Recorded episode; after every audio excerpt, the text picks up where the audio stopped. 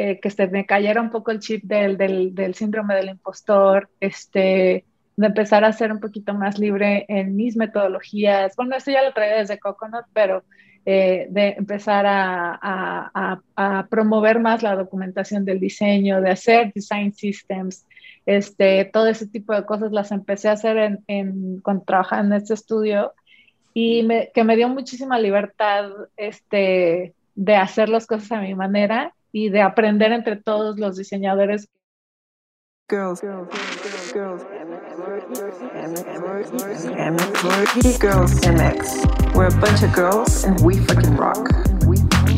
girls MX. girls MX. Bunch of girls.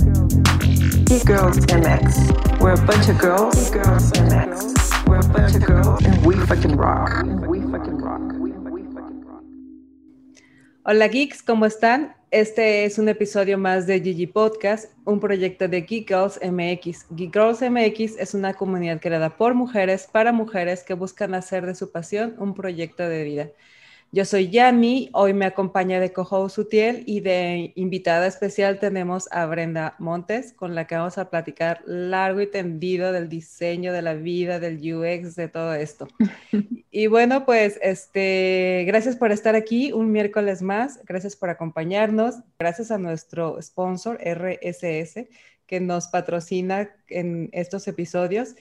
Este, aunque no lo menciono, bueno, siempre está ahí y bueno, recordarles que eh, eh, si necesitan o están buscando un lugar en donde hospedar su proyecto de podcast, rss.com tiene muchas opciones para ustedes. También recordarles que nos sigan en todas nuestras redes, MX, y que se suscriban y le den like a este episodio. Muchas gracias y comenzamos. Bueno, hoy nos acompaña Brenda Montes. Ella es diseñadora ella hace UI UX desde hace más de 10 años. Es UX Researcher certificada y consultora en UX para varias empresas extranjeras. Es apasionada de seguir estudiando y preparándose en todo lo que tenga que ver con experiencia del usuario. Fan de todos los métodos, ya sea Design Thinking, Agile, Design Sprints, eh, pero realista.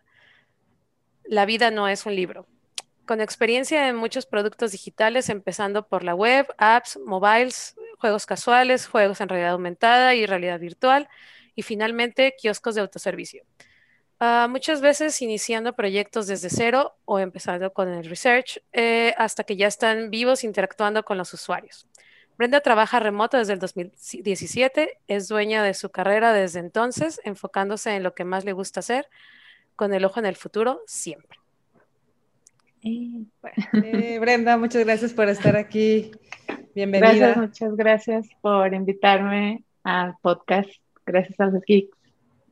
Eh, al contrario, gracias por, estar aquí. Digo, Brenda es una geek que ya tiene rato este, con nosotros. Digo, no, no es la primera vez y espero no la última en que aparece en alguno de nuestros eventos o alguno de nuestros programas o alguno de lo que sea que estemos haciendo, porque Brenda es una geek muy, muy activa, entonces por eso pues hacía falta que grabáramos un episodio con ella. Sí, hace falta. La verdad que sí. Entonces, Brenda, muchas gracias por tu tiempo. Nos encanta tenerte como invitada el día de hoy. Y pues bueno, vámonos adentrándonos en tema y vámonos empezando porque a mí me gustaría preguntarte, eh, la carrera que tú estudiaste como tal, ¿ya era diseño web, diseño digital o, fue como todos, como al principio todos empezamos como diseño, con la carrera de diseño gráfico? Sí, eh, no, yo estudié diseño gráfico en la UDG, este, en aquel, en aquel entonces, en aquellos ayeres. en aquellos bonitos este, ayeres. Sí, no voy a decir hace cuánto porque no voy a ventanear aquí. No, aquí, aquí este, solamente la información este, pública, nada confidencial. Sí, entonces, bueno, eh, en aquellos ayeres sí existía el, el, ya empezaba como carreras de diseño eh, web o diseño interactivo. Yo la verdad, eh, yo quería estudiar animación este, porque me gustaba mucho, eh, bueno, yo tenía una computadora, una PC súper vieja, este, y antes, antes de, de en, la, en, la, prepa y todo eso, a mí me encantaba dibujar y me encantaba así como, pues estaba súper metida en el tema como del internet, los blogs y esas cosas, ¿no? Este, y me gustaba mucho como el tema de la animación y era lo que yo realmente quería estudiar. Obviamente, pues para, para estudiar animación en aquel entonces no había muchas opciones. creo que ni siquiera se, era así como que había una escuela que se llamaba EduMac, creo. No sé si todavía existe. ¿Aquí en Guadalajara?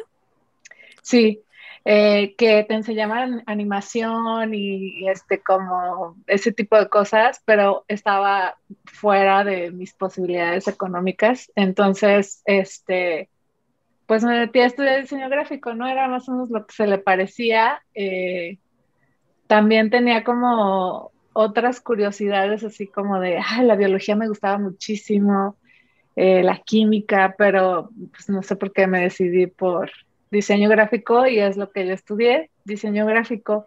Pero, por ejemplo, antes de entrar a la UDG, yo ya sabía Photoshop, ya sabía Ilustrador, sabía Flash, estaba empezando mis pininos con ActionScript y esas cosas. Entonces, como que yo ya estaba como mucho más metida en ese tema este, antes de entrar a la universidad. Entonces, pero bueno, pues sí estudié diseño gráfico como todos. Sí, tienes razón, este, que no existía la carrera como tal de animación, porque pues sí, yo creo que muchos optamos por la carrera de diseño gráfico porque era lo que más o menos se le parecía a eso que nos imaginamos, ¿no? Porque yo me acuerdo, de hecho, yo también estudié ahí en el Quad, en, en la UDG, y, este, y me acuerdo que, pues sí, tal cual la carrera de animación no existía, no era opción y ni siquiera estaba, o sea, te daban clase de caricatura y de cosas así como casi de, de, haz tu, tu, book, de, puedes hacer un stop motion cuadro por cuadro, pero, pero dibujado así a mano, que estaba chido también. Pero bueno, después de eso yo también este, estuve investigando y creo que había una escuela, pero te estoy hablando ya como por ahí del 2000, cerca, alrededor del 2000, había una escuela por Plaza del Sol que era de las primeras que empezaban a aventar, a meter así como tal una carrera de, animación y, ajá, justo te, ofrecían Flash y, porque en ese entonces, por Plaza del Sol así casi, casi. Me acuerdo que estaba por el Sambors, había una por el Sambors y había una al lado de este famosísimo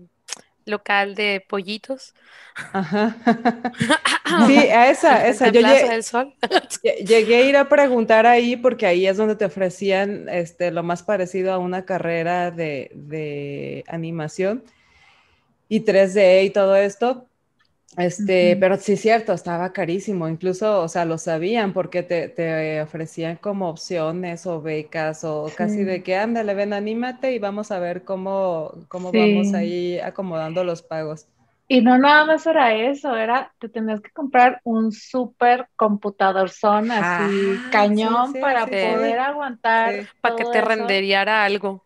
Sí, entonces la verdad es que era como algo en aquel entonces para mí era algo inalcanzable, ¿no? O sea, mis papás mm, ni de pedo me podían pagar algo así.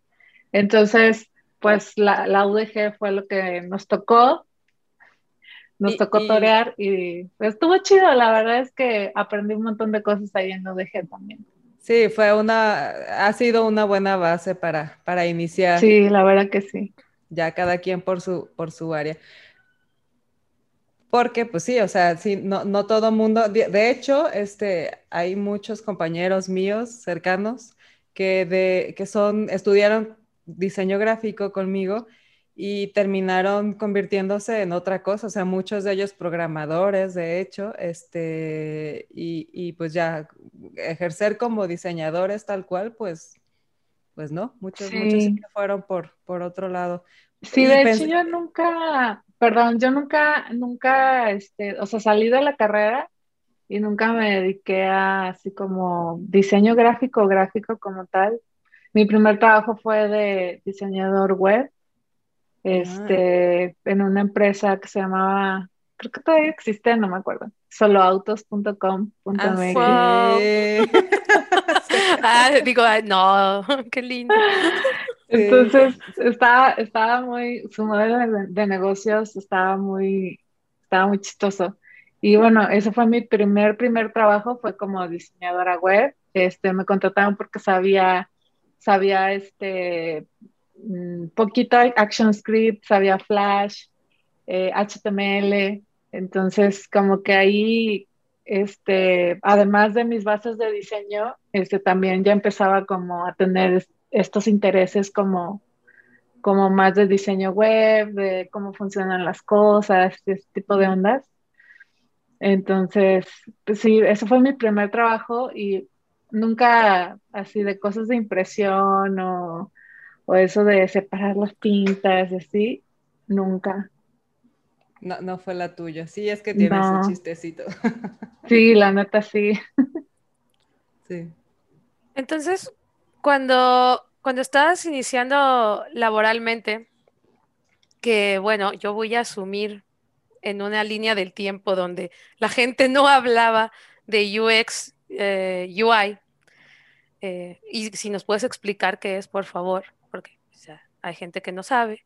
Sí, eh, bueno, la parte... lo que te ah. quería preguntar era, ¿qué tan difícil fue para ti iniciar en esa carrera que era como diseñadora web, lo voy a decir así porque al principio así lo decíamos. Sí. Y porque no existía, o sea, lo que existía era programador, pero tenías que darle al diseño y tenías que darle animación y action script y director y todo lo que pudieras ahí. Entonces, ¿qué tan difícil fue para ti? Pues ah, no fue difícil, fue muy natural. Este, desde, creo que yo siempre eh, estuve como eh, muy metida en, pues en el tema del, o sea, en el internet, siempre estuve como curioseando, ¿no? Este, ver, ver sobre todo cómo, cómo funcionaban las cosas así. Entonces, para mí la verdad es que no fue difícil, fue muy natural este, ir buscando puestos donde, pues donde no era, no era el diseño gráfico, ¿no? Porque la verdad es que eh, pues cuando sales de la carrera no, no tienes experiencia en nada, entonces eso está chido. Bueno, si nunca has trabajado, ¿no? También. Está chido porque pues es prácticamente un canvas en blanco donde tú puedes este, empezar a encaminar tu carrera a lo que más te gusta, ¿no? Eh, yo siento que yo desde antes empecé eh, a, encaminar mi carrera más al tema interactivo, al, al, diseño web y esas cosas. Entonces, difícil no fue. Este, no había tantas ofertas, obviamente, como pues como en diseñador gráfico había, no sé, ponle 10 y de diseñador web quizás había unas dos o tres o algo así, entonces este, no era tanto la oferta, pero creo que me ayudó mucho a mí empezar a trabajar antes de salir antes de salir este, eh, de la universidad, yo trabajé un ratito este, para una empresa haciendo este, cosas, cositas de diseño, este, de repente hacía como eh, banners y los hacía con flash, entonces pues eso estaba padre. Este, y cuando salí yo de la, de la, de la carrera, este, mi portafolio lo hice en flash, lo hice digital, entonces eso estuvo también padre porque casi todos hacían, yo hice algo así como, era como un libro de pop-up, o sea, lo abrías y salía una ilustración y así, porque también me gusta mucho ilustrar. En aquel entonces lo hacía más y ahorita ya casi no. Pero bueno, hice como ese libro de, de pop-up en mi trabajo final y venía con un CD interactivo en Flash. Entonces, este, cuando eso yo lo mostraba, pues estaba padre, ¿no? Porque era como, ah, qué loco, está chido en tu CD y todo eso, ¿no? Entonces hasta le hacía una portadita chida y todo. Entonces, este, pero sí, no, no fue difícil, fue muy natural, este, porque era lo que me gustaba y era lo que yo estaba buscando, ¿no? Así como, como empezar, este, más eso, trabajé como seis meses en una agencia de publicidad que sí era como un poquito más, también se hacía cosas digitales, pero este, pero no, no, me equivocaba un montón de veces, así de, me equivocaba y mandaban imprimir y ya que habían impreso el, el millar, así de, Brenda, la cagaste aquí. Pues, fue horrible. Y, en, y en web era muy padre porque te equivocabas y era así como de, ah, sube otra vez el archivo con el typo ya corregido y ya, ¿no? No pasaba nada. No se echaban a perder mil folletos. Entonces, este, la verdad es que, o sea, duré como seis meses trabajando allí o menos y ya después me pasé a trabajar a Vértice. Este, y ya en Vértice eh, también de lleno empecé, está haciendo banners, haciendo cosas de web, este, cosas así. Entonces, pues sí, estuvo, estuvo padre, digo, como, como que también si empiezas tú a trabajar en eso y empiezas también así como a conocer gente que trabaja en eso o estás ahí en internet, ¿no? En estos foritos o en, en este tipo de cosas. O me acuerdo cuando Platzi era mejorándola, este, que todo el mundo estaba allí comentando cómo se hacían las cosas, ese tipo de ondas, y eso estaba padre y yo estaba en ese mitote, ¿no? Entonces, estar allí yo creo que me ayudó un montón a, a, este, a encaminar mi carrera hacia ese lado siempre. Entonces, pues sí. Sí, y es que en esa época, digo, bueno, primero espérame, porque e, e, ibas a contestar, bueno, a tratar de explicar así fácil y rápido que era UX UI. ah, sí, bueno. El UI se refiere únicamente a la parte, eh, bueno, es, es una abreviación de User Interface, que es, es meramente visual, en la parte visual con lo que el usuario interactúa con tu, con tu producto eh, pantallas, botones, ese tipo de cosas, ¿no? Y el UX abarca ya más, más cosas. Yo siempre digo que el, UX, que el UX, pues obviamente una experiencia se tiene que sentir, se tiene que este, experimentar, ¿no? Entonces, este, pues no puede haber este, una experimentación o una experiencia sin una interfaz, porque pues con qué interactúas. Con qué interactúas, exacto. Ajá, entonces yo siento que la parte de UX es mucho más compleja, este, de un, mm, hablando pues de productos digitales y así, ya ahorita hay muchísimas variantes que Customer Experience y bueno, un montón de cosas, este, pero bueno, UX es, es esa otra parte, ¿no? Es, es este, mm, los, los, los goals del usuario cuando está usando tu producto, este, el nivel de frustración, todo eso este, tiene que ver con, con la experiencia y cómo se siente ¿no? cuando lo estás usando. Entonces, eso es. Muchas gracias, Brenda. Es que sabes que fueron un par de conceptos que tardaron un rato, por lo menos aquí en México, sí tardaron un rato en, en como lograr comprenderse y vinieron a hacer toda una revolución, no solo en el diseño digital, yo creo también que en el diseño tradicional, en el diseño impreso, porque a partir de ese entonces yo me acuerdo, me acuerdo cuando, cuando entraste a Vértice, porque sí, precisamente para en o sea, aquí en Guadalajara, y estamos hablando de que Vértice es una de las empresas pues más grandes o, si, no por lo menos en ese momento representativas, ¿no? De la industria aquí en Guadalajara, no digo que a nivel mundial. Pero eh, abrieron el departamento de web por ahí que del 2004, 2006 y, y sí, empezaban con este rollo de, de Flash y de, porque todo, o sea, si ya sabías animar, hacer banners con Flash, wow, ya, o sea, era como que wow. Pero para ese entonces todavía ni siquiera estaban como implementados los conceptos de UX, UI.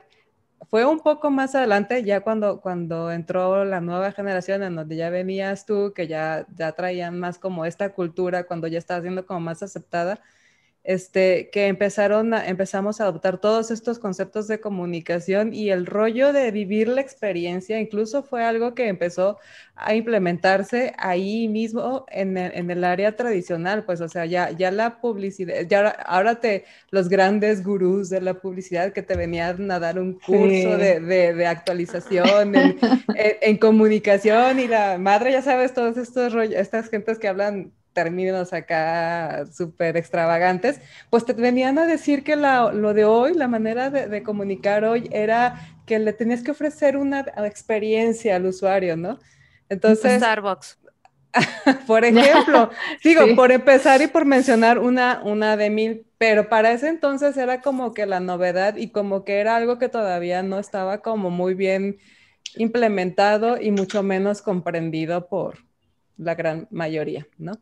Pero bueno, regresemos a, nuestra línea del tiempo, porque precisamente eso te quería preguntar, o sea, considerando esto, que, que, pues no tiene, tiene relativamente poco que existe todo esto de, de la comunicación este, digital, ¿Cómo fueron? Y, tú eras de las primeras que empezaban acá en, en, en por lo menos en Guadalajara. Este, ¿cómo, ¿cómo, fueron esos primeros proyectos? O sea, ¿cómo fue el inicio de tu carrera? ¿Qué tipo de proyectos eran y qué alcances tenían realmente? Sí, bueno, justo cuando yo empecé a ver esta diferencia del diseño web y lo que ya es user experience, este, fue justo en un proyecto, bueno, este, trabajé con varios project managers muy abiertos ahí en Vértice, sobre todo chicas que estaban muy involucradas en este tema de, de este, que traían este rollo como de marketing,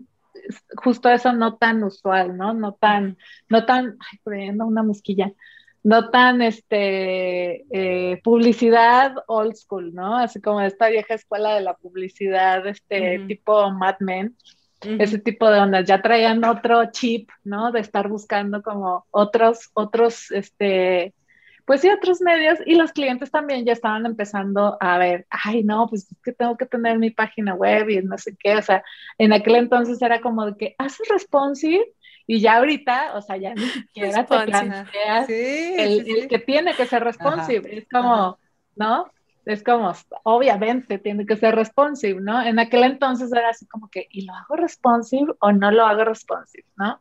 Entonces, obviamente Flash ya estaba dando sus patadas de ahogado, este, entonces, justo en estos, en estos productos, en estos proyectos, este, con estas chavas, eh, project managers muy, muy prendidas en vértice, que tenían esta otra visión, pues a mí me gustaba mucho platicar con ellas de este tipo de cosas, ¿no? Entonces decían, oye, ¿cómo podemos ofrecerle al usuario, al cliente, este tipo de ondas? Y empezamos a planear, este, pues me tocó este, hacer desde eh, dinámicas cuando en Facebook se ponían tabs, ¿no? Ese tipo de ondas de los tabs, este, cómo podemos hacer para que el usuario tenga más engagement este, de repente ya los, los sitios web cada vez eran un poquito más sofisticados y ya era de pensarle más y pensarle más y ya no nada más era la estructura, sino era todo, cómo se va a ver. Yo me acuerdo que uno de, de los, las primeras este,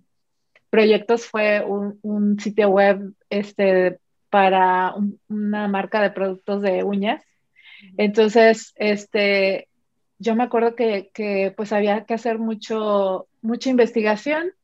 En aquel entonces pues no le llamamos research, era como pues hay que ver, ¿no? ¿Quiénes son los usuarios? Este, ¿Qué están haciendo? Y me acuerdo que nos fuimos a platicar con las chavas, este, por fuera de Vértice, este, y yo me daba cuenta que pues era súper difícil picarle el botón del, del, celular, porque en aquel entonces ya empezaba este tema del responsive. Y pues es difícil picar un botón con, cuando tienes unas uñas de 3, de 3 centímetros, ¿no? 4 centímetros. Entonces yo me acuerdo que se me hacía muy cagado que le hacían así.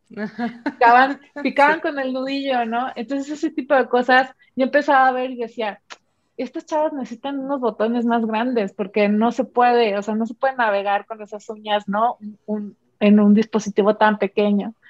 Este, y, o por ejemplo, otro proyecto, este, donde fue también un sitio web, ese estuvo súper padre porque el cliente nos dio, el cliente nos dio todo para que entrevistáramos a sus, a sus, a los que iban a usar el sitio web, este, era, era un e-commerce de llantas gigantes, o sea, llantas para, para tractores, para camiones gigantes que miden lo mismo que yo, ¿no? Entonces era un e-commerce bastante extraño porque cuando no te imaginas que se necesite una página web, sobre todo un e-commerce, para ese tipo de productos, ¿no? Entonces era como algo nuevo, algo, algo muy locochón, pero el cliente nos dio carta abierta este, para ir, este, para estar este, entrevistando a, a sus clientes, este, fuimos varias veces a, donde tenían todas las llantas, a donde manejaban los pedidos y todo eso. Y yo me acuerdo que, pues yo, yo decía, no, es que esto tiene que ser, tiene que tener todo así técnicoso, súper, porque pues tienes llantas para diferentes tipos de terreno, para diferentes tipos de camiones, y bueno, era un rollo, ¿no? Investigar también todo este tema de las llantas, o sea, ni por aquí, ¿no? En aquel entonces ya andaba en bici ni siquiera sabía nada, ni siquiera de llantas normales. Entonces era, era este, ir con los clientes y, investigar todo eso. Y yo creía, o sea, según yo, el tema del e-commerce así tenía que ser súper técnico, súper específico y así. Y entrevistando a los clientes así, nos dimos cuenta de que las personas que hacían la compra no sabían nada de llantas. O sea, las que hacían la compra era Rosita, la de recepción, que tenía la tarjeta del jefe de, oye, cómprame esta llanta con estas características y ya, ¿no? Este, había opciones, sí, había ofertas, sí, pero no las consideraban. O sea, había diferentes, por ejemplo, una llanta, este, no sé, de Estados Unidos, había una llanta china y había otra de otras calidades, que obviamente bajaba el precio, pero ni siquiera veían esas ofertas porque no les interesaba, porque no sabían no entendían, no entendían nada de llantas. Entonces nos dimos cuenta de que la mayoría de las personas que hacían las compras no sabían nada de llantas.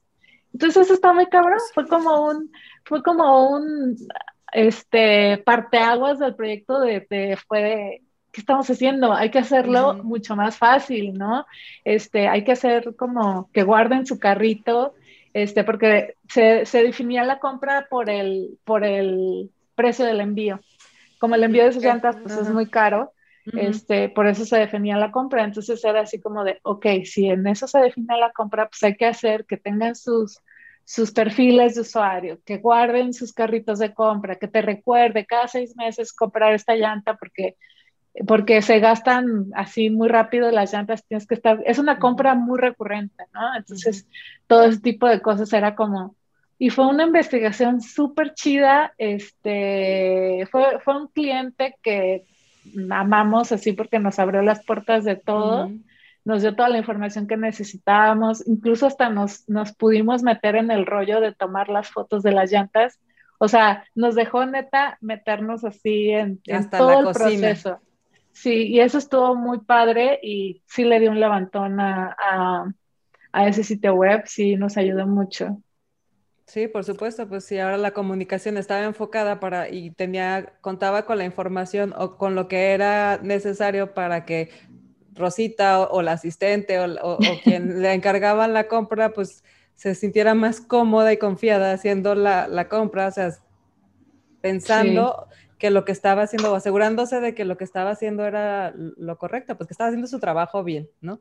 Sí, sí, entonces, este, bueno, se me olvidó la pregunta, pero... No, de hecho, de hecho sí, ahí va, esa, esa. esa fue, justamente, te preguntaba que cuáles fueron tus primeros proyectos y, y justo eso, ¿qué alcances en ese momento? qué alcances tenían cuando el algoritmo eran solo dos líneas, ¿no? No, no, lo, no lo que es hoy. Sí, bueno, y eso fue como en el 2014, yo creo. Maybe. Sí, como en el 2014, 2015. Y, y ya estamos sabiendo, pero no es hace tanto, o sea, date cuenta, o sea, 2014 no es hace tanto, no tiene nada que ver con lo que, con lo que sucede hoy. Me acuerdo, no, bueno, ustedes dos se acordarán, y alguien en el público, que cuando empezaba el UX rolaba este librito muy famoso, se llamaba No me hagas pensar. Ah, y era una portada con un botón y tú decías, pues, ah, qué padre, ¿de qué se tratará? Y era, te explicaba de, mira, tú haces un botón cuadrado. No, la gente tal vez quiere que esto sea más amigable. Y si tú empiezas con tus cosas de que ibas a poner un dragoncito de botón, no, la gente jamás va a entender que ese es un botón. Y era como toda una explicación de por qué en la parte de diseño y experiencia del usuario, tú no podías andar modificando muy artísticamente cómo era un botón. Digo, me lo hicieron leer porque pues en programación sí, yo sí hacía unas cositas bien raras. pues era una constante, ¿no? El pleito entre el programador y el diseñador. Sí, porque em, iniciaba esta parte de el, la experiencia del usuario y la interfase, y llegaba el diseñador y dice, no, mira, yo quiero que esta interfase se vea aquí cuadrada y el botón va a estar flotando hacia alrededor. y yo sí, ah, sí, mira, este, no, pues estoy en el 2005 y pues sé moverle al HTML. pues es que sí. Entonces tú ya ibas y modificabas la versión del diseñador. O sea, yo sé que yo hacía eso, pero y sé por qué el diseñador trataba de, de meterle esta experiencia del usuario, por lo que platica Brenda. O sea, yo pensaba que yo que todo el mundo iba a entender mi aplicación y pues no.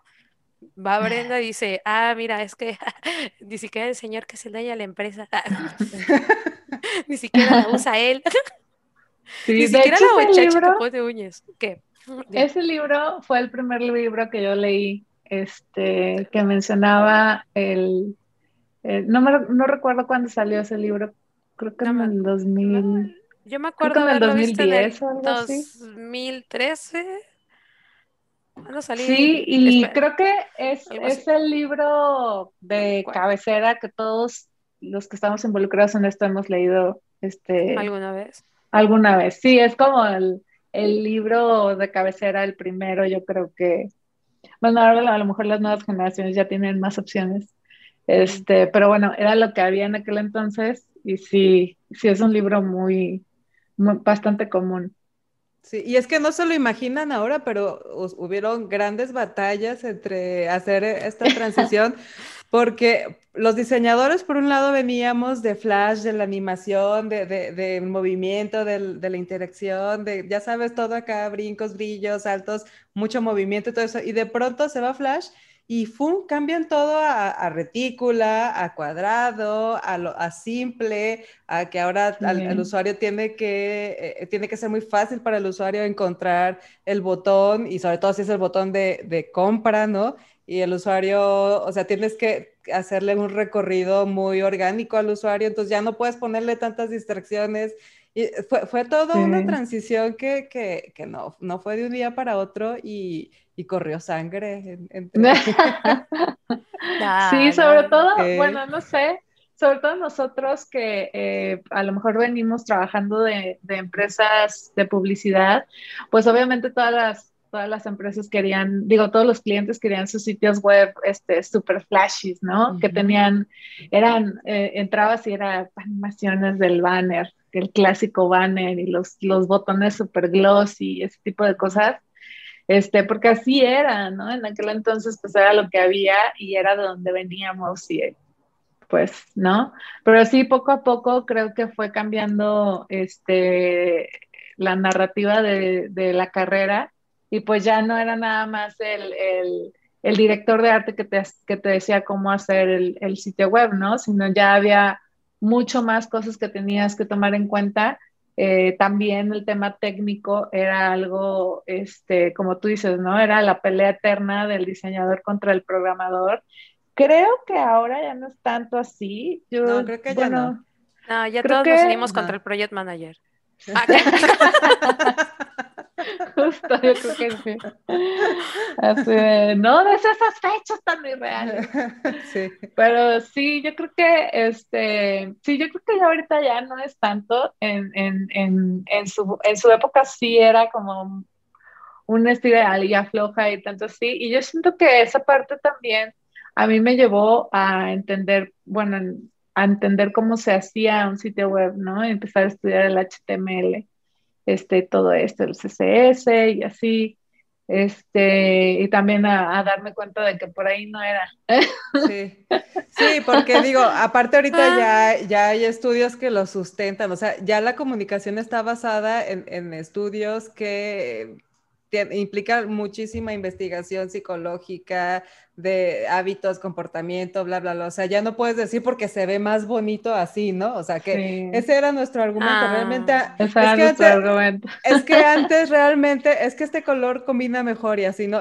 Realmente estaba muy basado en la estética más que en la funcionalidad. Se, tenía mucho mayor peso, creo yo, no sé, igual estoy equivocada, pero creo yo que, que, estaba mucho más basado en la parte estética. Poco a poco la parte funcional fue con mucha razón ganando terreno y, y, y, se sumaron un montón. Digo, US, UI fueron la, el, el principio de carreras que, que, traían consigo un chorro de información. Y ya de ahí todas las demás que existen ahorita que están especializadas también basadas en no sé cuántos estudios, pues o sea, se empezó a, hacer, a ir como, como algo más, más profundo, creo, creo yo.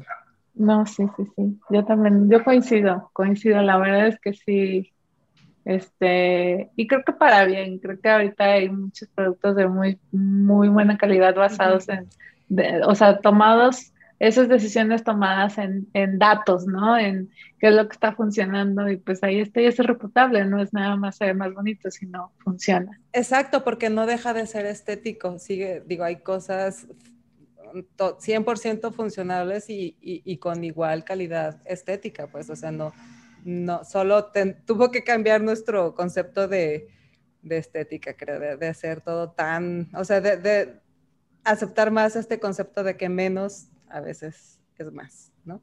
Sí. Menos a veces es más. no, así. Ah, no, este, pues sí, este, concuerdo con lo que decían. Y bueno, voy a, voy a continuar en lo que estábamos aquí en la charla. Eh, más acerca de, de, tu experiencia. Por ejemplo, eh, ahora que trabajas con, empresas extranjeras, ¿cómo es tu experiencia? Por ejemplo, las ventajas y las desventajas. Recuerdo, o sea, me, trato de situar y si a México nos llegó el UX como en el 2015, digámoslo, imagínate lo que te estaban pidiendo ya en Estados Unidos, un manejo de un UX, UI, ya como si fuera cosas aquí, o puede ser que te haya pasado como en una experiencia que tuve, que llegó una empresa extranjera y me vio muy joven y me dijo, ¿tú qué vas a saber de, esto? Eres muy joven para saberlo. Porque ellos ya, como ya tenían tiempo trabajándolo, buscaban personas de 35 a 45. Y yo de mis 25 así de, hola, ¿cómo está? platícanos cómo fue para ti.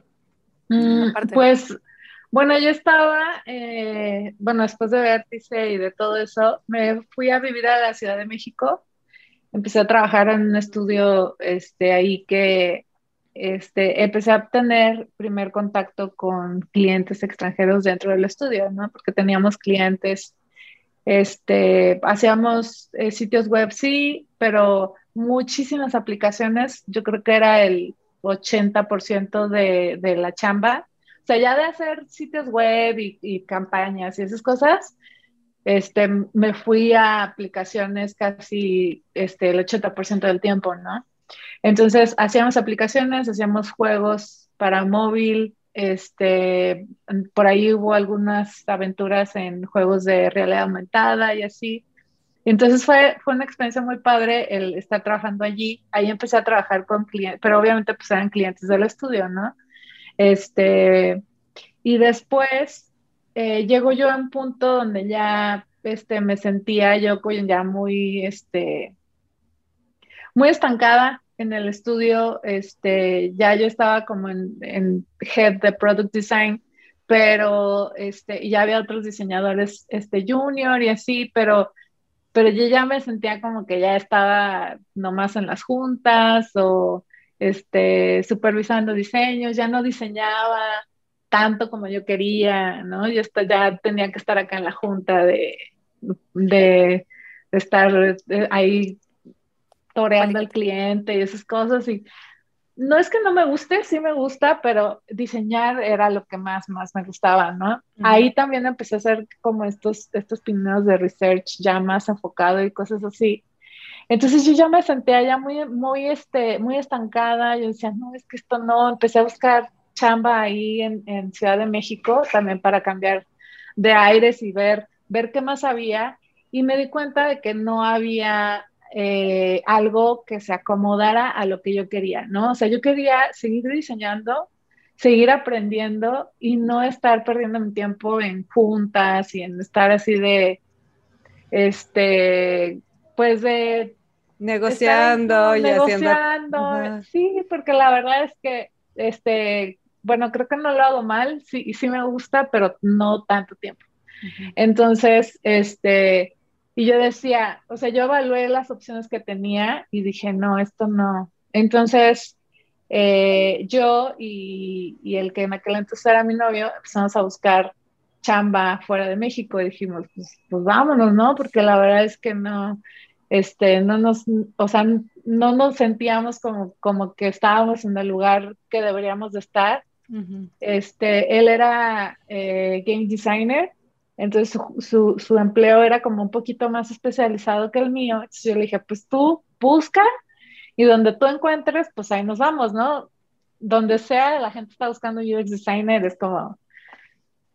Entonces, este, pues él empezó a buscar trabajo primero y encontró así en, en Brighton. Este, la idea era irnos a Brighton, este, mudarnos a Brighton, vendimos todo. Este, él se fue primero, vendimos todo, yo empecé a buscar trabajo en ese Inter, encontré el trabajo en Brighton, este, pero bueno, al final no, nos separamos, este, y pues yo hablé con esta empresa y así le dije, oye, la es que este, no me voy a ir, pero qué onda, ¿no? Te late si trabajamos remoto y así. Este estudio en Inglaterra era un estudio, este, que el, el 90% de la gente que trabajaba en el estudio era remoto. Pero nunca habían tenido a alguien de este lado del charco. Lo más lejos que tenían a alguien era en las Islas Canarias, pero casi todos estaban en Europa y así. Entonces, pues dijeron, ah, bueno, pues sí, me, me late tu, tu, rollo, me late tu, tu, tu cotorreo, este, vamos a, a, a ver qué onda, ¿no?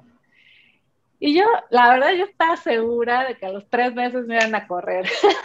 yo dije, no manches, no Oye, pero entraste como, como que ahí, o sea, ¿cuál, e-, cuál era, tu, tu, puesto, tu UI. Ah, ok. UX UI. O sea, y sentí bien gachito porque, pues en mi LinkedIn ya era Head de Product Design en, en Ciudad de México, en este estudio, y de repente era otra vez UX UI en, en un estudio en Inglaterra, ¿no?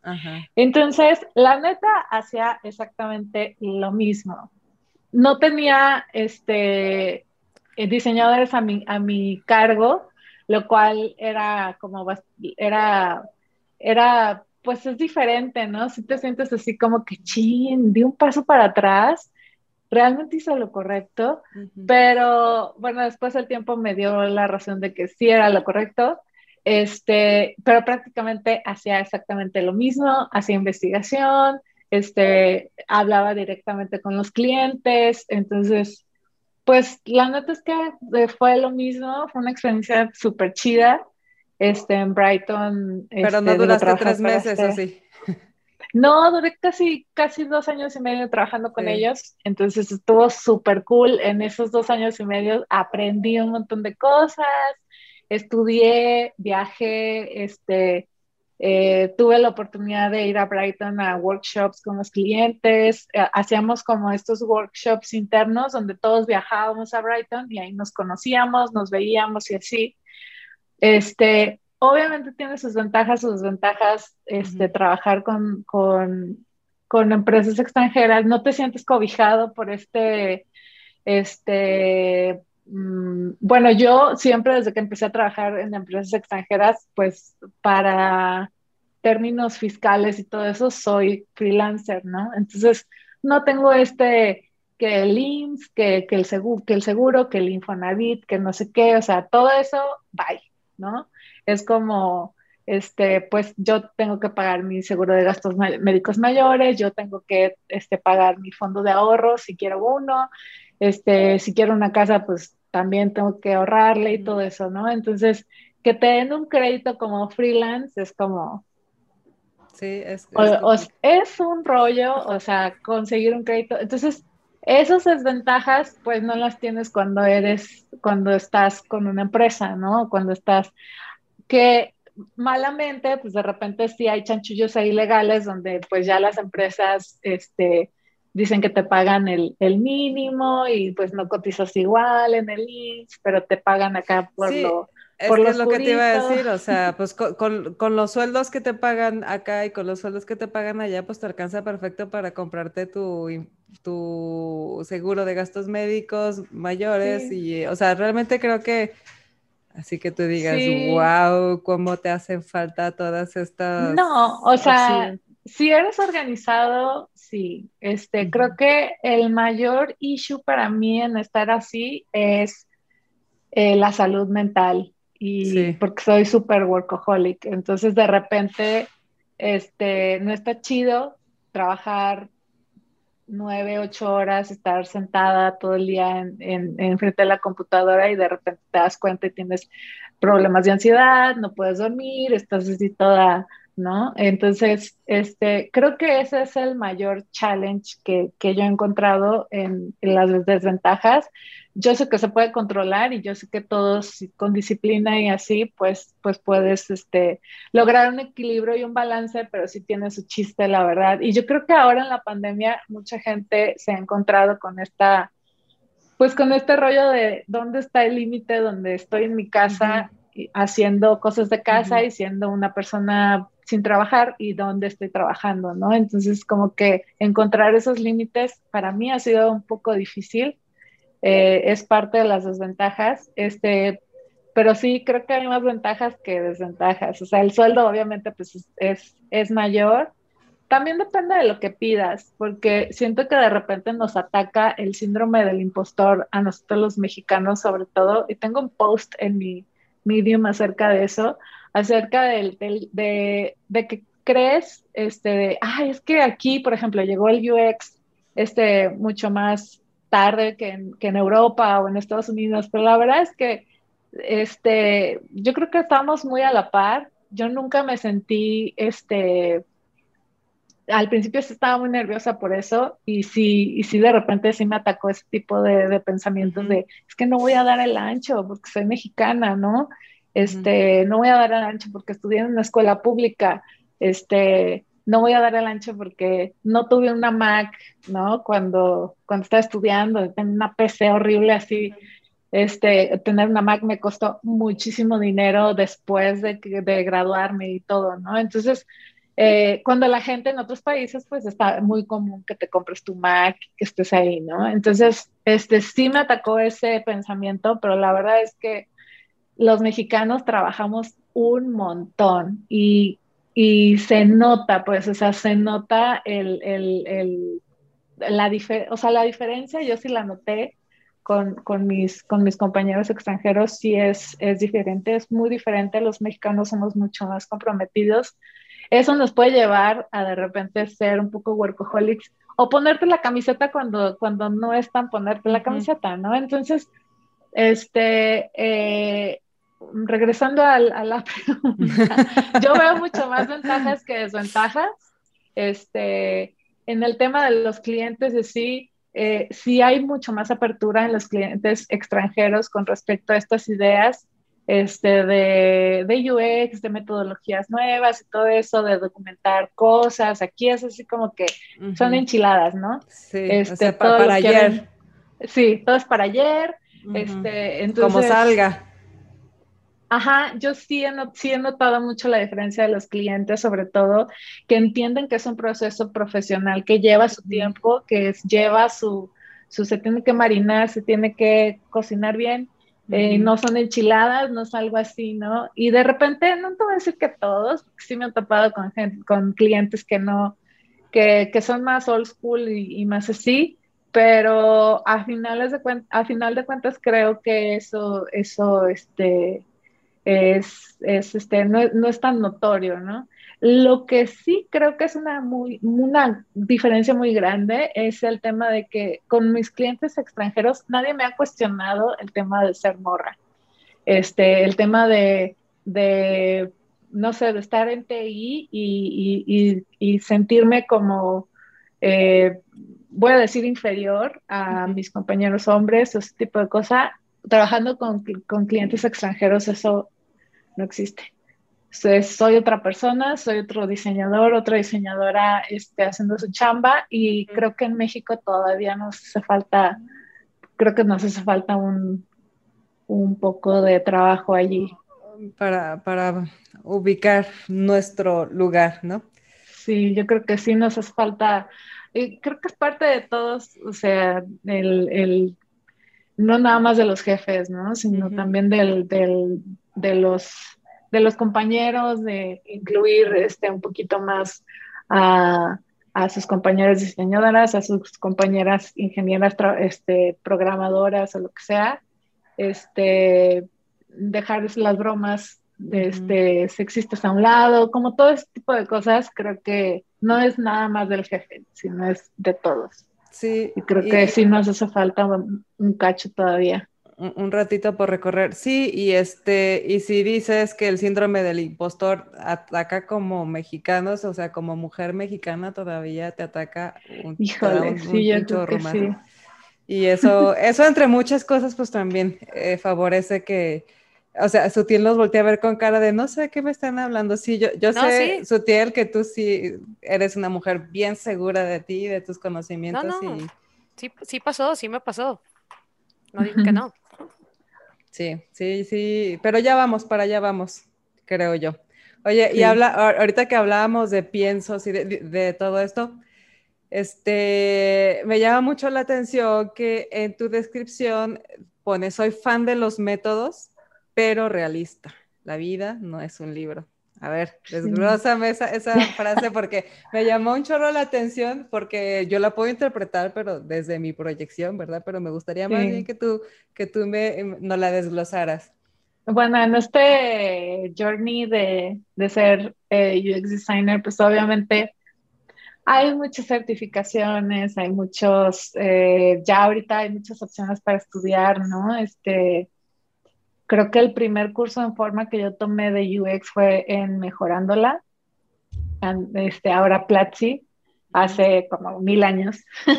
no me acuerdo en qué año lo tomé, pero tomé un curso de UX allí, cuando las clases eran en vivo, eso estaba padre. Entonces, este, no eran grabadas, entonces estaba cool. Eh, entonces, bueno, la, ese eh, muchas certificaciones, muchos libros, muchos métodos, obviamente empezaron a surgir, ¿no? Y la gente se empezó a volver loca con este tema de, es que no, no estás haciendo design thinking, eso no es design thinking, o eso no es agile, ¿no? Ese tipo de cosas. Y se está padre. Yo, este, eh, también he tomado muchos, muchos cursos, tomé algunos cursos con, en Nielsen Norman Group, este, pagué muchísimo dinero y la verdad es que no, no es algo que yo recomendaría. Este, he tomado este, cursos también en experiencia, por ejemplo, este, ahí me certifiqué como UX Researcher. Este, eh, muchos cursos, muchos libros y todo, pero la verdad es que, este, para ser honesto, pues el día a día, los clientes, los proyectos son muy orgánicos. No es algo que tú puedas aplicar de A a Z, como dice el libro y como lo es. Entonces, yo me he topado con muchos comentarios eh, de otros diseñadores de, es que lo que tú haces no es UX, ¿no? O no, es que tú nunca vas a dejar de ser diseñador de agencia o ese tipo de oh, cosas. Entonces, yo, el tema del gremio y de este rollo de, pertenecer, eh, de los, de los, hace mucho tiempo sí me gustaba mucho como pertenecer a esta parte del gremio porque creo que es importante y creo que está chido, este, como ir ir a este tipo, bueno, ya no por la pandemia, pero este, los meetups, ¿no? O compartir experiencias con otros diseñadores. o, gente, contactos, este, porque, porque, porque, si bien puede haber alguien con quien, con quien no puedas concordar, seguro también hay otro, el doble de gente con quien tienes, puedes encontrar ideas afines, ¿no? Entonces, de repente, como este gremio que te limita a, a es que así es, tiene que ser la metodología y así, respeto mucho su punto de vista, pero después de trabajar tanto tiempo con muchos clientes en proyectos muy diferentes y todo, pues te das cuenta de que sí está chido y sí está muy chido que conozcas los métodos para que sepas cómo aplicarlos, ¿no? Para que sepas ¿qué, ¿qué, te da este, este, este proyecto para aplicar qué método, ¿no? A lo mejor va a haber un proyecto en el que tú digas, güey, esto no puede ser agile ni de pedo, ¿no? O, o, a ver, este, este, este otro proyecto sí puedo hacer un poquito más de, de design thinking y podemos explorar mucho el tema de la investigación antes de empezar a hacer, este, a proponer ideas, ¿no? A proponer ese tipo de cosas, pero hay proyectos donde la verdad es que no tienes ese tiempo. Porque he visto que hay un budget, porque hay un cliente desesperado, porque algo tiene que ser para ayer. Entonces, Incluso por las mismas características del producto, ¿no? Porque la verdad es que es imposible que abordes de la misma manera y, siguiendo los pasos metodológicamente del 1 al 10 con todos los proyectos, porque pues porque pues tampoco son clones. ¿no? Sí, sí, entonces, o sea, yo creo que los métodos y los libros están hechos para proyectos perfectos donde tienes todo el budget, donde tienes un cliente que te da acceso a sus, a sus usuarios, que te da acceso a sus datos, que, ¿no? Pero no todos los proyectos son así y cuando trabajas y cuando estás en el, en el día a día, este, pues te das cuenta de que no, pues es eso, ¿no? La vida no es un libro, entonces está chido aprenderlos, está chido saber cómo funcionan todo, pero sabiendo y teniendo sobre todo en cuenta el tema de, que cuando salgas a la vida real no va a ser así. Entonces, este, eh, y también para, para no frustrarte tanto, ¿no? O sea, de repente tienes un cliente que no, que no te puede dar tanto acceso a, a, sus usuarios o así, y pues no puedes hacer la investigación que tú, que tú quisieras. Este, y pues también te ayuda también a lidiar con la frustración en ese sentido, este, de que no puedes hacer algo así súper, súper acá, ¿no? Entonces, por, a eso me refiero con que sí soy fan, pero hay que bajarle dos rayitas también a, los puristas de los métodos. Puede, ser, más ser más flexible, ¿no? Hacer un poquito... Sí, claro, o sea, porque pues a fin de cuentas, este, hay mucho, hay mucho afuera en que trabajar y yo respeto mucho a, las personas que, sí son muy, muy, este, muy puristas de los métodos, pero pues sí, no. No, no siempre aplica, o, por, no. en todo aplica, ¿no? No, joven. es como este niño que se sale de su casa y dice, no, sí, mira, yo sé, gano esto y entonces pago esto de renta, esto es de fiestas. Y entonces se da cuenta que en el depa al que se cambió, pues le falla el agua, nunca hubo tanque de gas, tu mamá ya te lava la ropa, entonces ya no tienes tanto tiempo. Tienes que echar la lavadora tú, entonces... Sí. se siente algo así, de hecho. Tú vas todo entusiasmado, ya lo pues habías hecho todo en tu agenda, día por día, y pues no. Y dices, ¿qué pasó con mi príncipe azul? Y se casaron y vivieron felices para siempre. ¿A poco era un cuento de hadas? Así es. bueno, este, también me, acuerdo que en tu biografía mencionas que eres dueña de tu carrera. Eh, y me pregunto, pues, ¿en algún momento no lo fuiste? Sí, yo creo que sí. Este, de repente, pues, eh, sobre todo cuando entras a una empresa, pues entras con esta filosofía de la empresa, ¿no? El, el ah, sí, qué padre. Y ahorita que hay muchas empresas de, de, pero tenemos café y galletitas y papas. Ay, oye, respeto. Los viernes, te damos chelas y, o sea, como que ese tipo de cosas, digo, está padre, qué chido, y, pero siento que de repente como que muchas empresas, sobre todo ahorita, es, que se hicieron así como de, ay, qué padre, es, es, es como trabajar en Google, como trabajar en Facebook y así. Este, creo que también, de sueldo.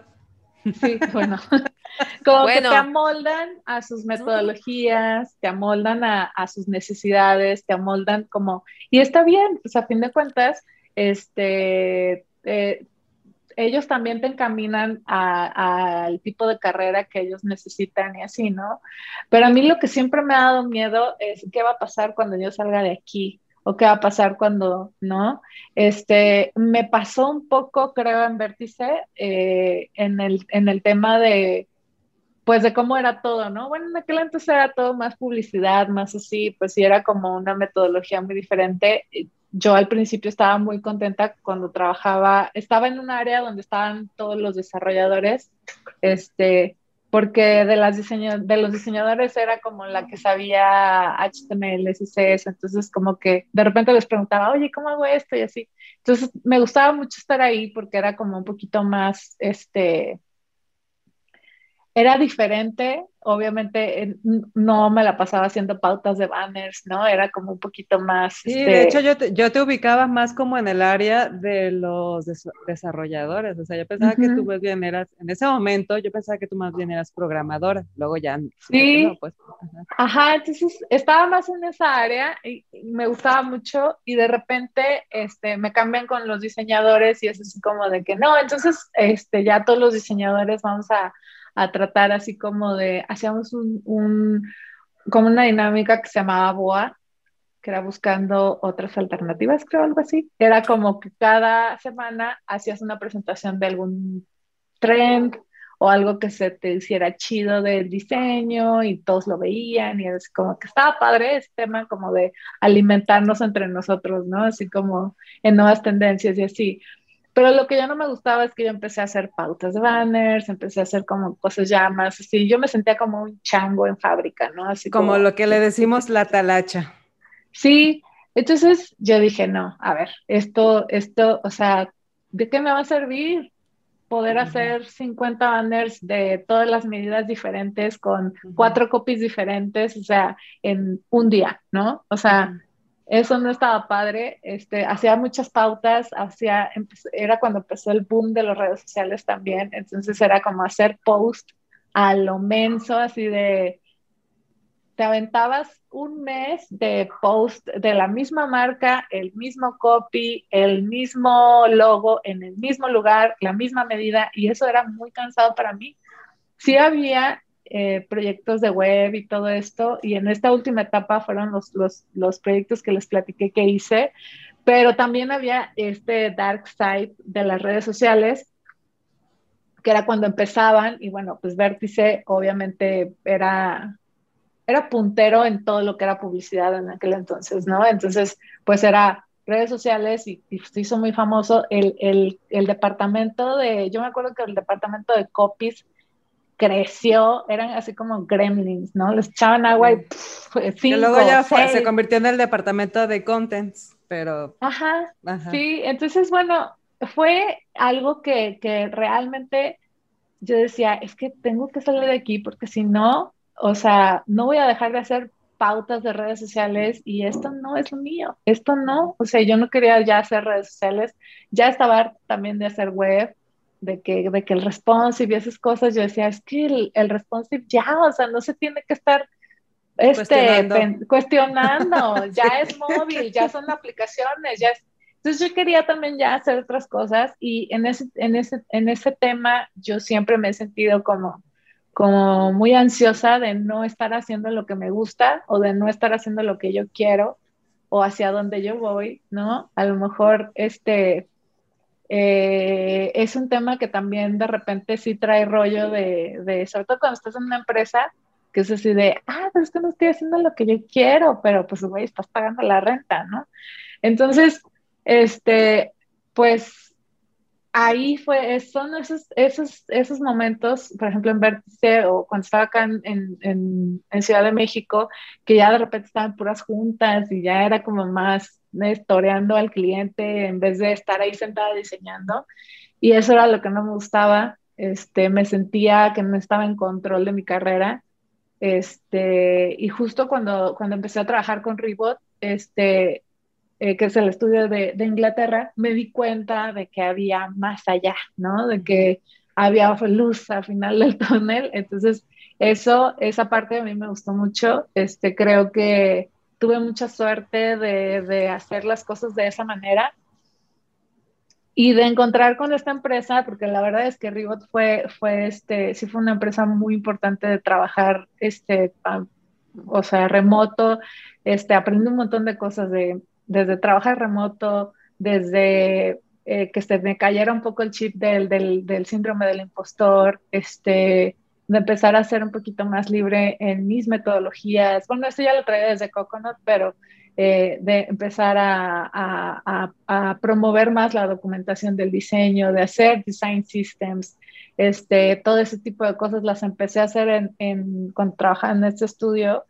y que me dio muchísima libertad este, de hacer las cosas a mi manera y de aprender entre todos los diseñadores que éramos parte de, de ese proyecto este, de aprender entre nosotros, ¿no? De cuál era la mejor manera de trabajar este, todos. Y creo que justo ahí me empecé a sentir un poquito más, más dueña, más, em, muy mamón, pero más empoderada de mi carrera, como decir, esto es lo que yo quiero hacer, ¿no? Esto es, yo quiero impulsar estas iniciativas de UX en mi empresa, yo quiero, quiero, este, empezar a documentar y vamos a documentar el, este design system de esta manera, vamos a empezar a usar estos, estos otros software que no es eh, Photoshop, Illustrator, Sketch, ¿no? Ya es como algo más para, para hacer flow, flow charts, para hacer eh, user journeys, para hacer job stories, entonces todo ese tipo de cosas que son otros métodos y así de UX, este, que empecé a implementar este, por iniciativa propia en, en Rebot y eso estuvo muy cool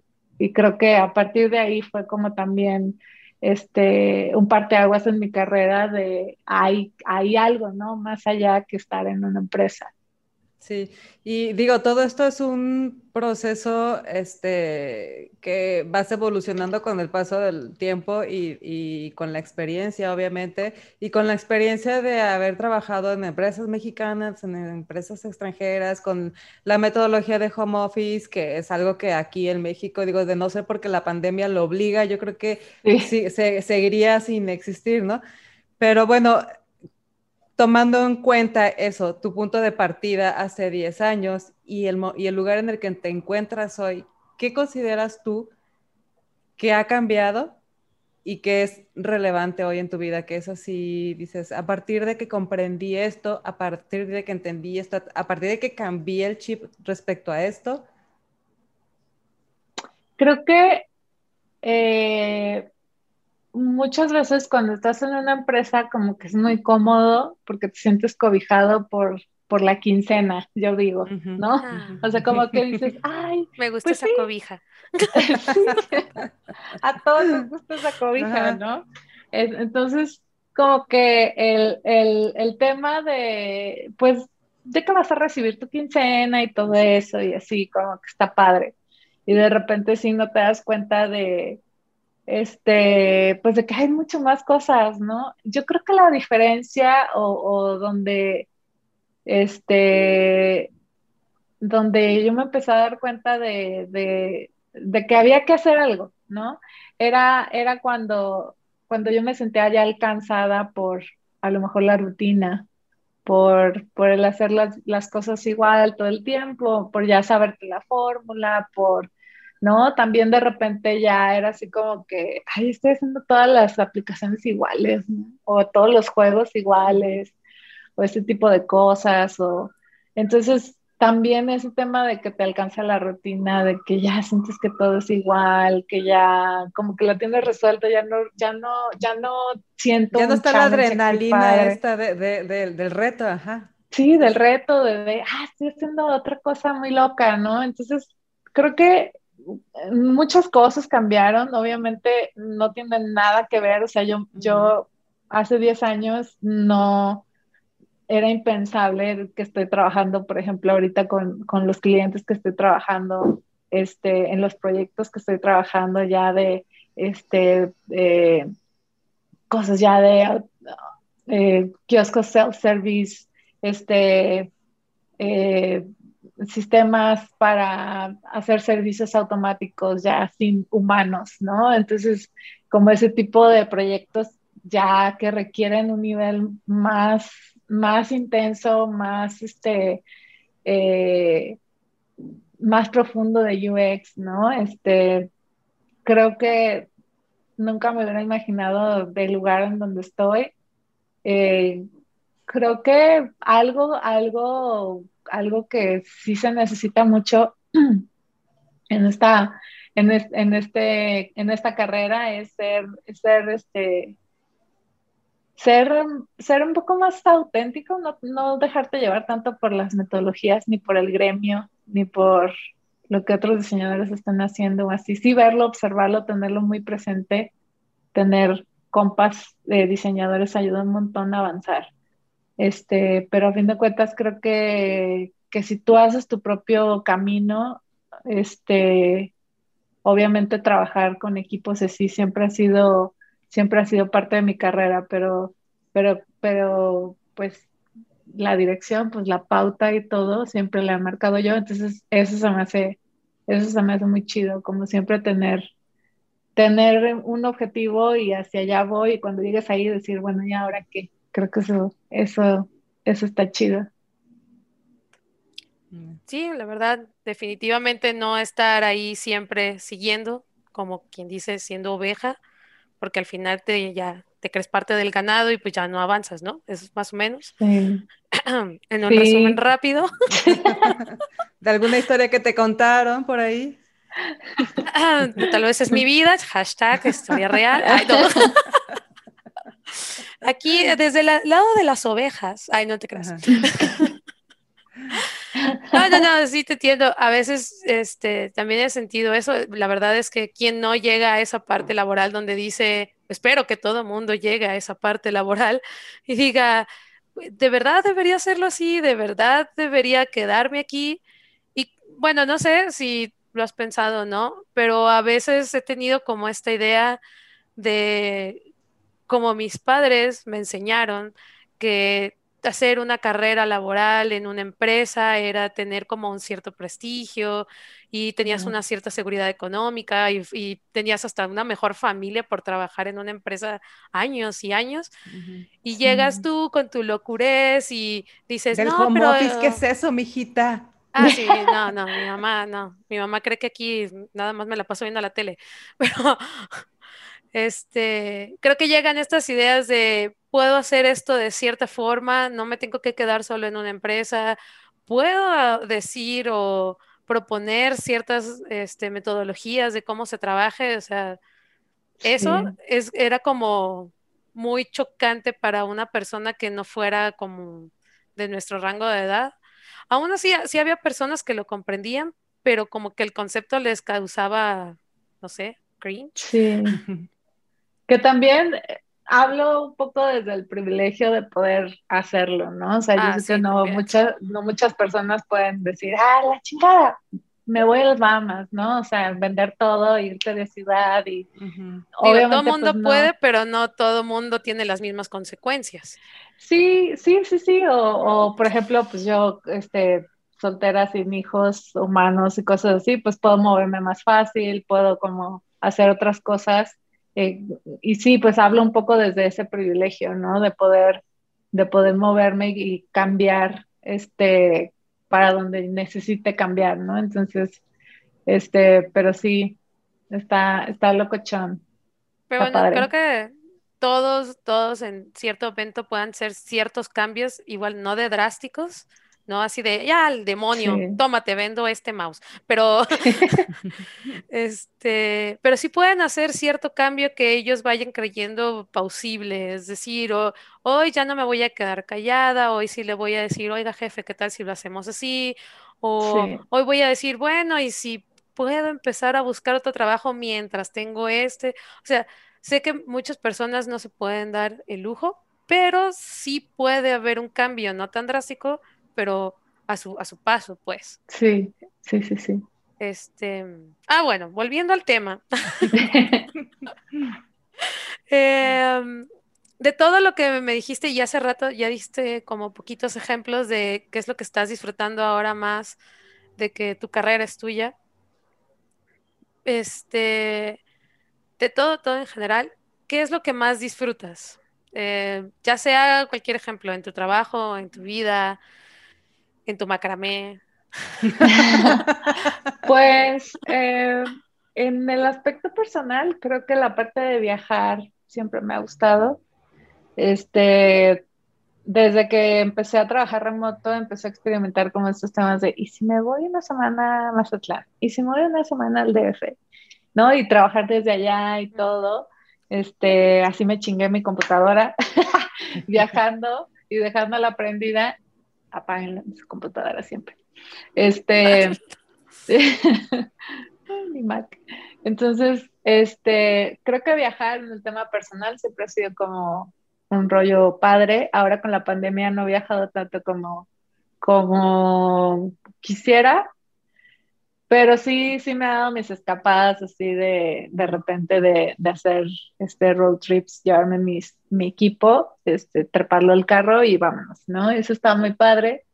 Este, en la parte profesional, eh, de todo lo que hago, de todos los procesos que hago y, y así, creo que la parte de documentación y de research es lo que más disfruto en la parte de, de, estar haciendo, bueno, antes, por ejemplo, pues, íbamos con un cliente, veíamos el usuario, así era como, como un laboratorio, ¿no? De estar viendo este, para dónde se iba el usuario y así con ganas de decirle, no, ahí no es, pero te aguantas y puedes estar grabando sesiones, este, sesiones de testing, ese tipo de cosas. Eso siempre es lo que más me ha gustado, la parte de research.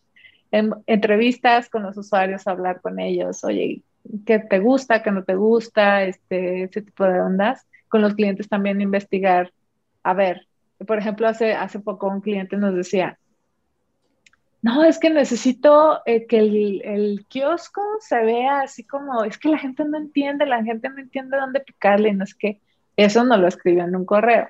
Entonces tuvimos una junta y así de, a ver, a ver, ¿cómo que la gente no entiende cómo picarle? ¿En qué se atora la gente o dónde, no? Porque de repente puede ser imponente llegar solo a una pantalla gigante que está del tamaño de tu torso y ordenar comida desde allí cuando tienes una fila de 10 personas detrás de ti, ¿no? Y de que si le picas a algo, te equivocas, es de, ay, todo el mundo me está viendo, o ese tipo de onda, ¿no? Es imponente de repente usar dispositivos eh, así, este, que también es parte de, de, la experiencia, ¿no? Entonces, este, el, usuario, el, el, cliente estaba así de, no, es que la gente no sabe dónde picarle, no sé qué, y ya cuando tienes una junta más platicando con ellos, así de, a ver, pero ¿dónde no le entienden o cuál es el tema? Nos dimos cuenta de que la gente, el tema no era que no lo entendían, sino la gente no sabía dónde ordenar. O sea, como ya les habían cambiado todo este sistema de ordenar frente a frente con persona por COVID, tenían que ordenar ya en el kiosco. Entonces, eh, de repente era así como que una, pues obviamente es la curva de aprendizaje de, de, todos los productos, sistemas nuevos normales este, que tienen que haber. Entonces, de repente como ese tema de entender a, lo, a los clientes y de descubrir, ¿no? Que no es, que no era A, sino era B y C. No eres tú, son ellos. ¿A qué? Eso, eso está padre. Eso, eso es lo que, lo que más disfruto de, de mi trabajo. Ay, y sí bonito. pasa. ¿Te, Saber que son ellos.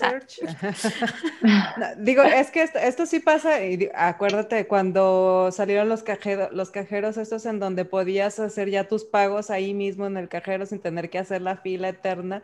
Pues digo. Calla, hasta la fecha sigo haciendo la fila del cine para hablar con una persona. ¿Tú crees que voy a hablar con esa máquina del demonio? No. Hay sí. cierta renuencia al cambio, me temo. Siempre, siempre la gente se va a resistir al cambio. Este, a menos que vean un beneficio muy cañón o algo que realmente les interese, es cuando van a, te van a dar la oportunidad, pero siempre, siempre va a haber una resistencia al cambio, es natural. Sí. Oye, pero pues qué más, qué más beneficio que no tardar dos horas en el haciendo fila y esperando. Ya sé.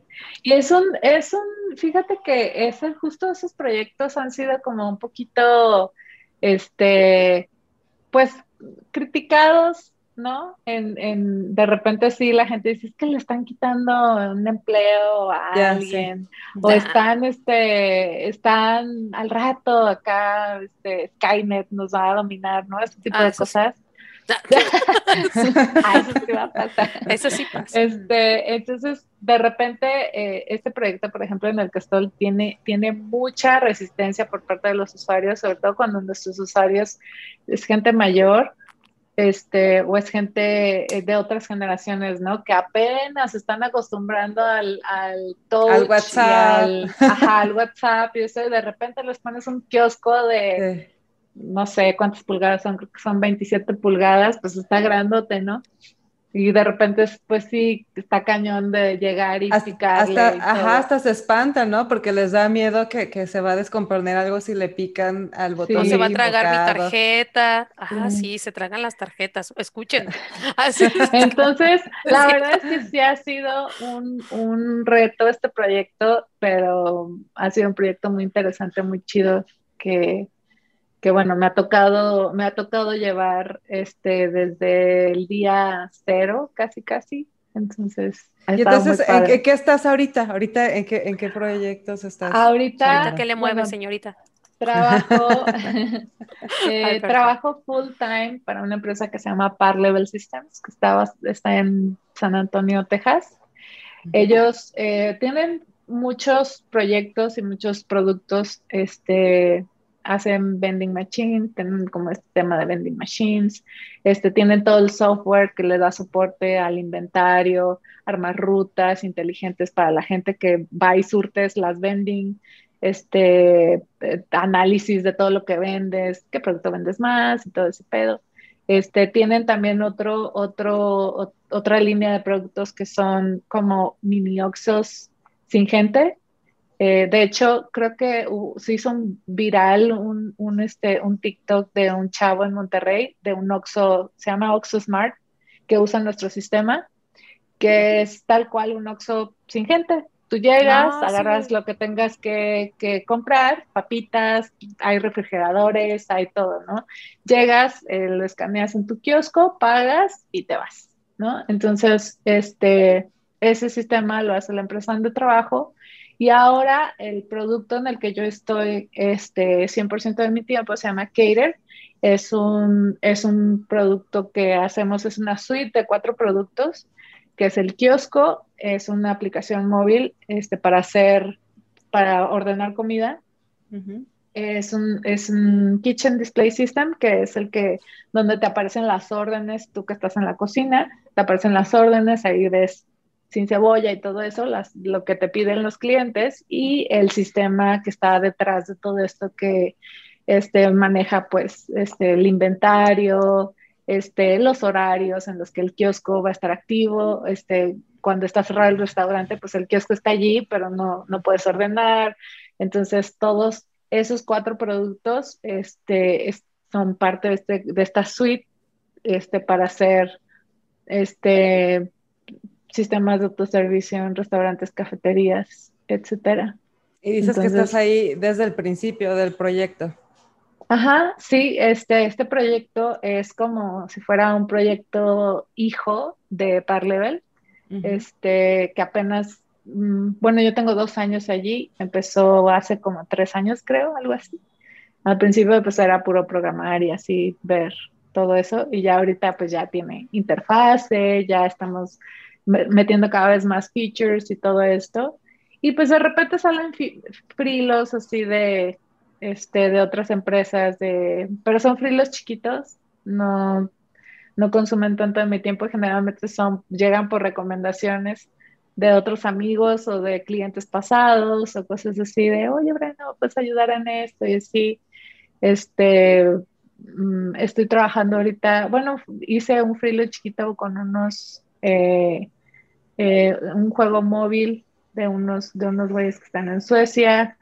Este, y también estoy, bueno, hice este, también un mini dashboard también para otros clientes en, en, en Estados Unidos y así. Entonces, pues de repente salen frilos así chiquitos, y, pero el 100% de mi tiempo de oficina, se puede decir, está en par level invertido.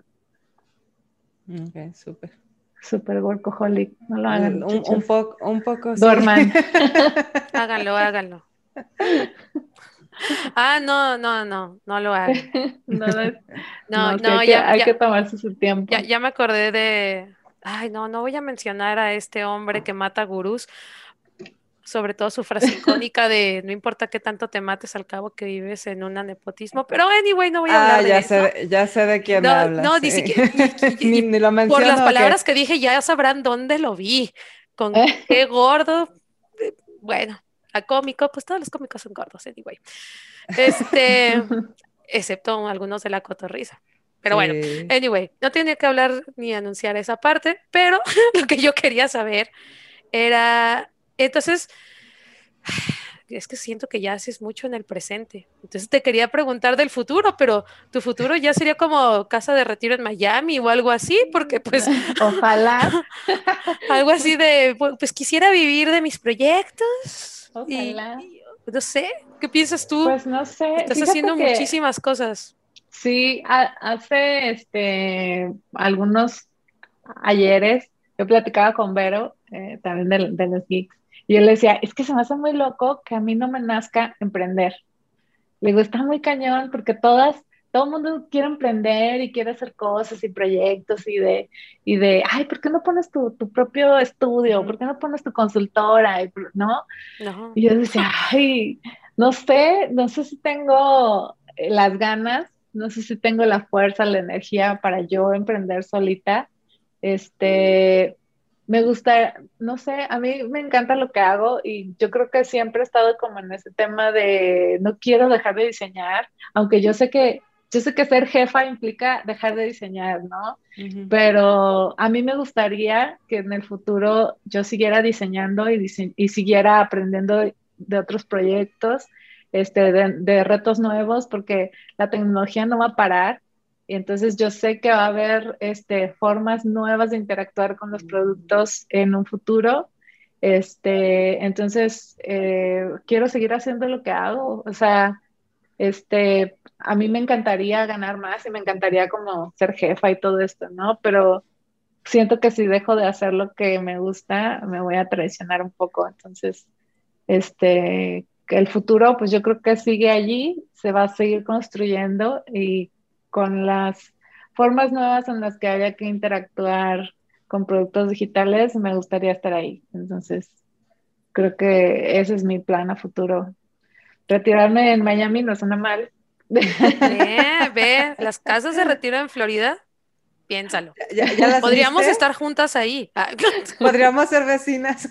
Podríamos ser vecinas. Suena un buen plan.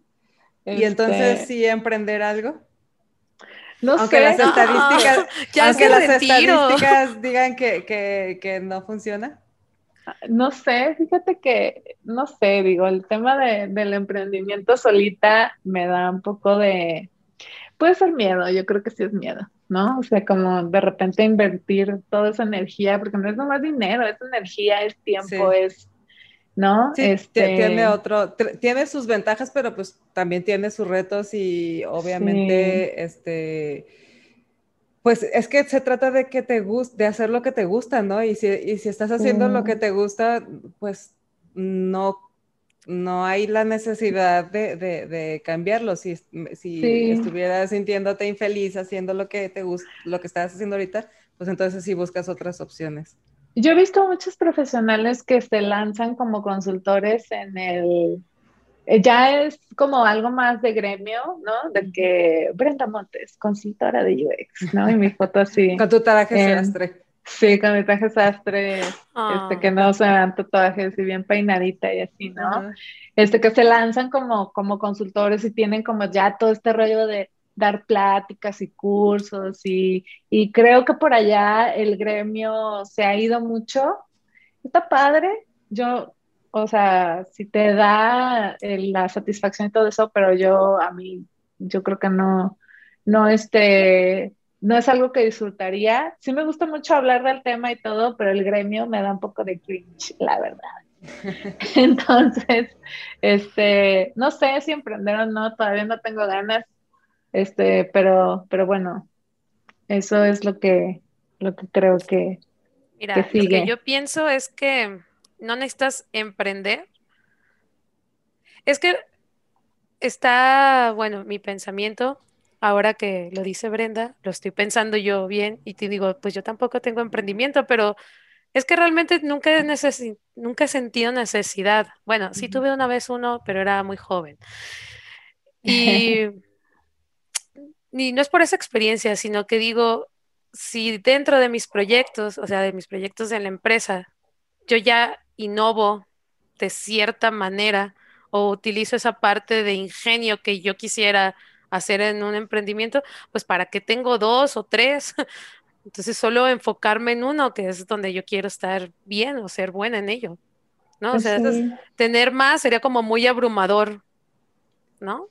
Pues es que no se trata de emprender por emprender, ¿no? O sea, no se trata de emprender porque todos están emprendiendo, se trata de emprender porque tú estás buscando algo que, que solamente emprendiendo lo vas, lo vas a encontrar, pero si trabajando de la manera en que estás trabajando ahorita, eh, satisfaces tus necesidades eh, académicas, pues, o sea, Sí, a mí siempre también me, me- me hubiera gustado, digo, todavía lo puedo hacer, ¿no? Pero me hubiera gustado estudiar una maestría. Siempre he soñado con tener una maestría en algo, ¿no? Es el Pero sí de momento. repente, de- sí, pero de repente sí pienso así como de, ay, tener una maestría por tener una maestría, nada más porque se No, bonita en mi no. LinkedIn, pues qué hueva, ¿no? Imagínate, Entonces, una maestría en bienes raíces en Florida. Piensa.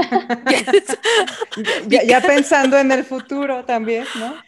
Yo solo Sí, digo, la verdad, y son muy caras, las, las Sí. materias son carísimas, entonces digo, bueno, por ejemplo en la UDG no hay este, muchas opciones de diseño, creo que no hay, de diseño Jardinería, diseño de cosas jardines así. podría ser. Ajá, o sea, como que sería estudiar una maestría que no tiene nada que ver con lo que yo hago o así.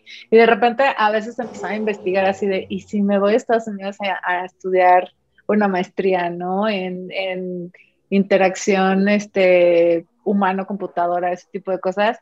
Pero digo, ay, la verdad es que, o sea, a mí me va a dar satisfacción por tener el título, pero la verdad es que no es algo que, que me vaya a hacer ni ganar más ni nada, entonces como que digo, ay, tampoco es así como que algo tan acá, pero sí a veces me, me entra el, el, el- para tu vejez, la para la docencia, donde todos vamos a terminar en docencia. Híjole, En docencia, ese uy, ese no, yo tema sí. del- Ya, ya no les voy a decir, es, ya se van a poner mal. No, ya, no, no, no, paso, paso ya, ya no vamos a hablar de este tema, se ponen bien locas. No, Ya sé. digo, Oigan, ¿qué bien, si creen? es lo suyo, sí.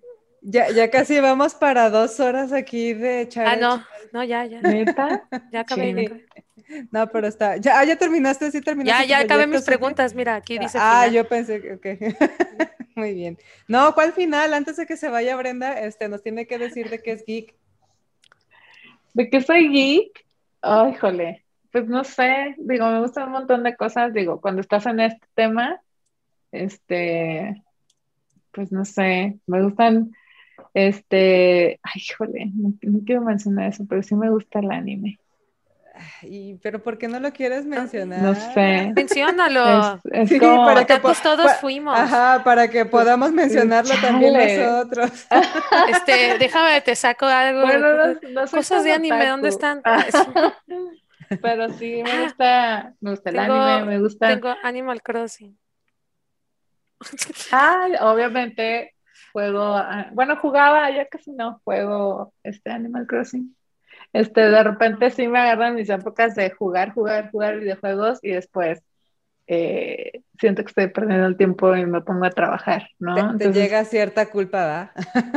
Sí, este, y ya de repente es así de, no, ya no juego nada. En la pandemia, no manches, me agarré jugando de todo, este, que estuvo padre. Este, obviamente Animal Crossing con todos mis amiguitos de internet, estuvo chido. Este, se armaban las retas de Mario Kart con los de Vértice, ya, ya no juegan. Este, entonces, estaba padre, de repente los videojuegos sí, hace muchísimo que ya no juego, pero bueno, en su momento sí, este, pero sí, de varias cosas, ahí, ahí tengo mis, mi lado otaku también. Todos tenemos un poco de otaku. Sí, Sí. todos viendo Food Wars. ¿Qué? No. ¿Qué? Ah, pues qué lindo tenerte, Brenda. Ah, Te proyectas, Utiel. No, no. No, yo estaba aquí con Brenda. No, pero ya pregúntale a Brenda sus redes sociales porque Ah, sí, también ya. es algo muy importante. Este, sí, ya para despedirnos, eh, si nos puedes compartir tus redes sociales, donde la gente te puede contactar para un trabajillo acá, un trabajillo. Ah. Tu Instagram, tu Twitter, tu Este- OnlyFans, todo. Bueno, OnlyFans, estamos en el proceso. No se creen. Bueno, después de ver cuánto ganan, si te la piensas. Sí, sí, un poco lo dudas, ¿no? Dices, Dices, bueno, y si me tapo los ojos y así ya la veo. a ver, si me pongo peluca y. Ajá. No necesitan no- estar desnudas, eh, solo es venta de contenido, pero todo, todo. Así de, pongo mi camarita y que me vean trabajar. Voy a estar trabajando 10 horas. En Baby O sea- Doll. ¡Ah, o sea que si saco mi libro y me pongo a leer un cuento, el de Caperucita Roja, igual funciona. Sí, en trajecitos de enfermera. Funciona re bien. No, bueno, OnlyFans todavía no tenemos, pero sí tenemos este Twitter, Brenda Montes. Me encuentran prácticamente como Brenda Montes en todos lados. No tengo este. Llegué tarde a la repartición de, de más usernames cool. Este es Brenda Montes, este, a secas, en, en donde quieran, en Twitter, en LinkedIn, en Facebook, Instagram. Facebook, no uso Facebook casi. Sí estoy en Facebook, pero la verdad es que no, no lo uso. Instagram sí estoy un poquito más activa, pero tengo mis cuentas privadas. Entonces, pero bueno, en Twitter, LinkedIn, Dribble, ahí, Behance, todo eso, ahí me pueden encontrar. Brenda Montes. Tienes hasta Medium, ¿no? Sí, tengo, creo que, bueno, es que se- escribo muchos, pero les pongo draft porque luego digo, ay, le voy a poner una, una ilustración padre o algo así, ¿no? Un- y termino pff, ahí, este, en draft están todos mis, pero si quiero empezar a escribir, es algo que hacía antes muchísimo. Tenía un blog de, pues, de ondillas ahí, este, cuando estaba en mis 20, que todos teníamos. O- ¿Ondillas de qué? Ondillas. Ondillas. Eh, ondillas personales ondillas. y cosas así como Ah, de, ok. de repente se hablaba de trabajo, pero casi era todo muy personal. Ilustración, ilustraba muy seguido, este, ay, están mis ilustraciones que ya abandoné. Ay, pero no se alcanzan a ver. Se ve muy leve. Bueno, ahí en mi, en mi blog ahí siguen disponibles, este, Bueno. pero bueno, este, sí, antes, antes ilustraba y escribía mucho y lo quiero retomar. Entonces, pró- próximamente ahí también me van a ver. Bueno, pues Van ahí te buscamos. En todos lados como Brenda Montes. Brenda Y Montes. A nosotros nos encuentran en todos lados como Geek Girls MX. También nos encuentran en nuestra página, en nuestra página web www.geekgirls.com.mx. Y pues nada, muchachos, se nos acabó ahora sí el Mm. episodio. Muchas gracias a las dos por compartir su tiempo. Gracias, Sutiel, por un episodio más tan ameno como siempre, con, con todas tus Ay, perdón. ocurrencias. Es que, es que, es que los episodios, los episodios con, con Sutiel son así, o sea, creo que no son tan de protocolo, ¿no? Quisiera ser un poco más seria, lo estaba intentando, pero no, nunca. Los primeros minutos sí lo logro, pero luego ya después como que vale madre y no. Pero No, es está- parte de, Está padre. ajá, digo, es parte, es parte de la, de la esencia de Sutiel y que aporta aquí al podcast. Sí, muchas gracias por invitarme, por, por hablar de... A mí me encanta hablar de esto, entonces muchas gracias por abrir la invitación. A Los geeks. Con mucho gusto, Pues la verdad es que, no, perdón, Sutiel, dale. No, ya nomás gracias. Ya, ¿Nomás gracias? No, gracias, gracias, gracias, gracias. No sé cómo se dice en símbolo de señas, creo que es aquí en el mentón. No sé. Ok, He estado viendo muchos, muchos animes. ¿Qué quieres que yo haga? Silent Voice. Véanlo, está muy bueno.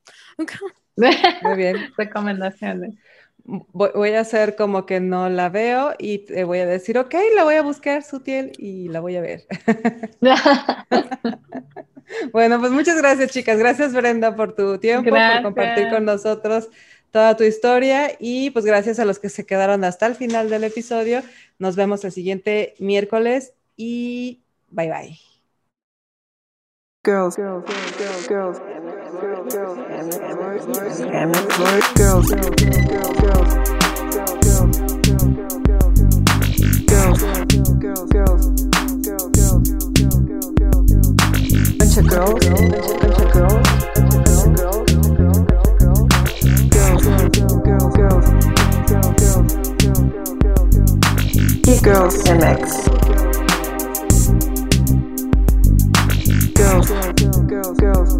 girls. We're a bunch of girls.